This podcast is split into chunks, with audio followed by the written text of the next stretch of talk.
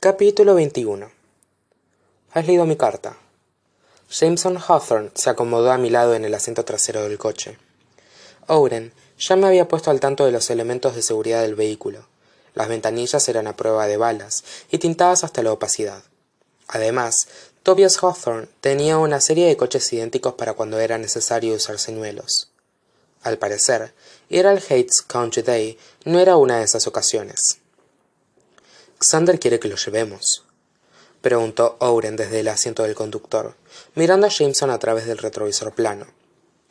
Los viernes Sam va temprano al instituto, repuso Jameson. Actividades extracurriculares.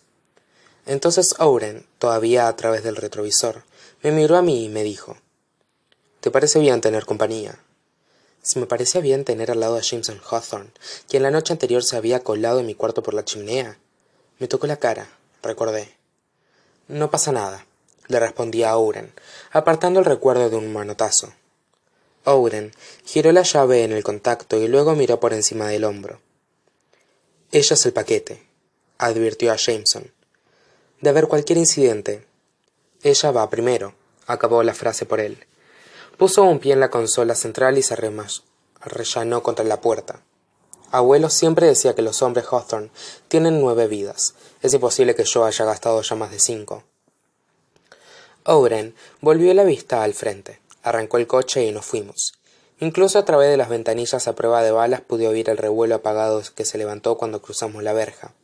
Paparazzi. Antes habían sido una docena. Ahora habría el doble o más.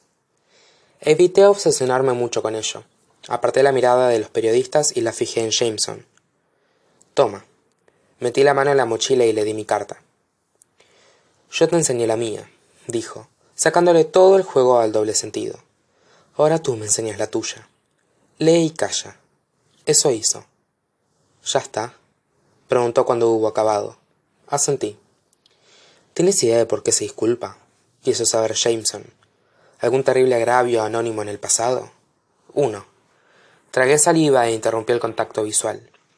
Pero a no ser que pienses que tu abuelo es responsable de que mi madre tuviera un grupo sanguíneo extremadamente raro y de que acabara demasiado abajo de la lista de espera para el trasplante, me da que tu abuelo queda fuera de sospecha. Quise sonar sarcástica, no cruda. Luego volvemos a tu carta. Jameson tuvo la cortesía de ignorar la emoción que había tenido mis palabras. Primero nos centraremos en la mía. Tengo curiosidad, chica misteriosa. ¿Qué te ha parecido? Tuve la sensación de que aquello era otra prueba, una oportunidad de demostrar mi valía. Acepto el reto, pensé. Tu carta está escrita a base de frases hechas, respondí, empezando por lo evidente. No es oro todo lo que reluce. El poder absoluto corrompe absolutamente.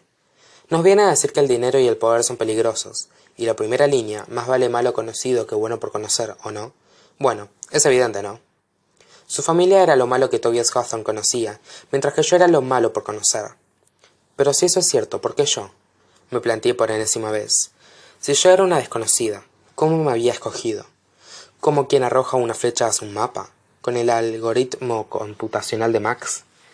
Y si yo era una desconocida, ¿por qué se disculpaba? Continúa, me animó Jameson. Me concentré. En esta vida solo la muerte es segura, me parece a mí que tu abuelo ya sabía que iba a morir.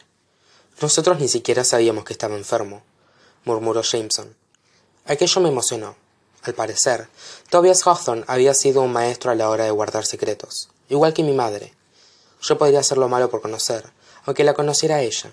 Yo sería una desconocida igualmente, aunque ella no lo fuera. Comprendí. Notaba la presencia de Jameson a mi lado. Me miraba de tal manera que me planteé si era capaz de leerme la mente. Le podría haber ocurrido a cualquiera, añadí, volviendo al contenido de la carta, decidida a llegar hasta el final. En otras circunstancias, cualquiera de nosotros hubiera podido acabar en la situación del otro. Traduje. El niño rico puede convertirse en un indigente. Jameson bajó los pies en la consola central y se volvió para mirarme de hito en hito. Clavó sus ojos verdes en los míos de tal manera que mi cuerpo entero se puso en alerta roja. Y la niña desamparada puede convertirse en una princesa, un acertijo, una heredera, un juego, completé para mis adentros. Jameson sonrió. Si aquello había sido una prueba, la había superado. A simple vista, empezó a decirme. Parece que la carta subraya lo que ya sabemos. Mi abuelo murió y se lo dejó todo al malo que no conocía, cambiando así por completo la fortuna de muchos. ¿Por qué? ¿Por qué el poder tiene a corromper? El poder absoluto corrompe absolutamente. No podría haber apartado los ojos de ese chico, ni que lo hubiera intentado. ¿Y qué de ti, heredera? continuó Jameson. Eres incorrompible. Por eso dejó la fortuna en tus manos. La expresión que asomaba en las comisuras de sus labios no era una sonrisa. No estaba segura de lo que era exactamente, aparte de algo magnético. Conozco bien a mi abuelo. Jameson me miró con detenimiento. Aquí hay algo más. Un juego de palabras, un código, un mensaje secreto, algo. Me devolvió mi carta, la cogí y bajé la mirada. Tu abuelo firmó mi carta con sus iniciales, ofreció una última observación. Y la tuya con su nombre completo. ¿Y qué? preguntó Jameson con suavidad. ¿Qué nos indica eso? Nos dice, en plural, advertí. ¿Cómo había surgido un plural entre un Hawthorne y yo? Tendría que haber sido más precavida. Incluso sin las advertencias de Owen y de Alisa, tendría que haber mantenido las distancias. Sin embargo, había algo en esa familia, en esos chicos. Ya casi hemos llegado.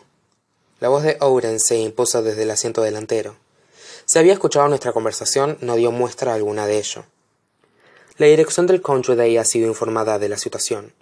Hace años que decidí las labores de protección al colegio. Cuando matricularon a los chicos. Aquí no tendría que pasarte nada, Avery, pero no salgas por ninguna circunstancia del campus. Cruzamos una verja custodiada por guardas. Estaré por aquí. Dejé de pensar en las cartas, la de Jameson y la mía, para concentrarme en lo que me guardaba fuera del coche. ¿Esto es un instituto? me pregunté, asimilando las vistas que enmarcaban la ventanilla. Parecía más bien una universidad o un museo, algo sacado de un catálogo donde todos los alumnos eran guapos y sonreían. De pronto tuve la sensación de que el uniforme que me habían dado no encajaba con mi cuerpo, de que era una niña jugando a disfrazarse, jugando a creer que ponerse una tetera en la cabeza podía convertirla en un astronauta, y que pintarrajearse los labios con carmín podía transformarla en una estrella. De repente, para el resto del mundo era famosa, fascinante, además de un blanco. Pero para los de este lugar, la gente que había crecido nadando en dinero me vería como poco más que un fraude. ¿Cómo iban a verme de otro modo? Siento dejarte a medias, chica misteriosa. En cuanto nos detuvimos, la mano de Jameson ya estaba preparada para abrir la portezuela del coche. Pero lo último que necesitas el primer día de instituto es que alguien te vea a solas conmigo.